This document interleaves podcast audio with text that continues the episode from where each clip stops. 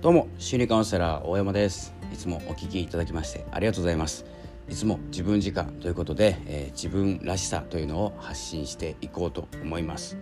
えー、今日はですね目標についてお話ししたいと思います。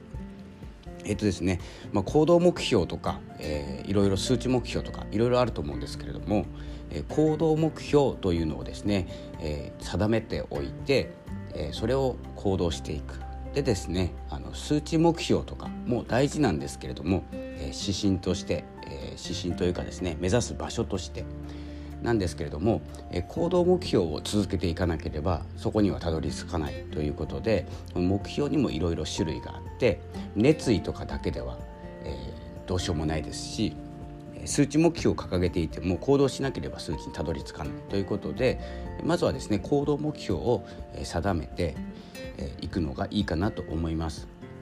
そしたらですね必ず前には進みますし、えー、結果が出ます。良くも悪くもです。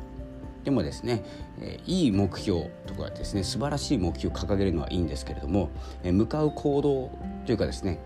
自分の行動が一致していない人が多くてですね、えー、その目標にたどり着かない。それはもう当たり前なんです。行動してないからなんですけれども、その行動目標とか数値目標とかごっちゃになってしまって目標を立てている方がいる、えー、場合が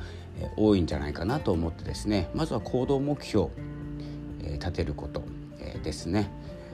例えばですね、まあ、このラジオでいくと毎日放送するとか毎日配信をするという行動目標があったとして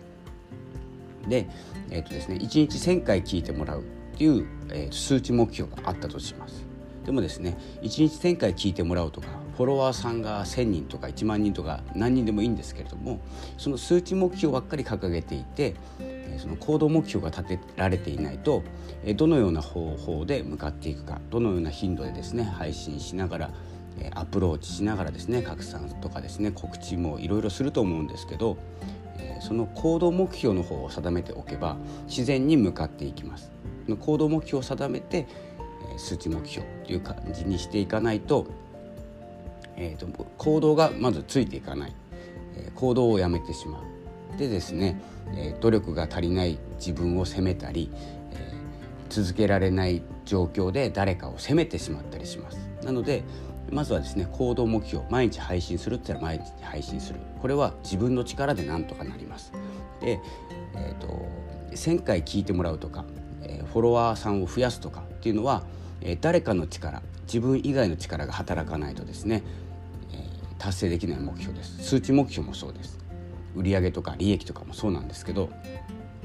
やっぱりですね売ろうと思って、えー、売るんですけど行動するんですけど買ってもらうというですねそして売上立って利益が出るんですけれどもそこまで行くのに、え自分の力ではまあ努力もありますし行動量も関係してくるんですけど自分だけの力で確実に達成できる目標っていうのが行動目標になってますのでまずは自分との約束をしてから、えー、数値目標に向かうこと。で毎日配信してるけど1,000回視聴されないとなったらですね行動目標のレベルステージを上げていくというですねそこのステップを踏まないと数値目標にはたどり着かない。と思っております。なので数値目標からの行動目標というよりも自分ができる限り行動するとか、えー、できる限りっていうのはやめた方がいいですね。えー、できること、えー、ちょっと頑張ればできることとかですねちょっと無理して、えー、目標を立てることだったりをですね考えておくと、えー、まずは次の一歩が進みやすくなります。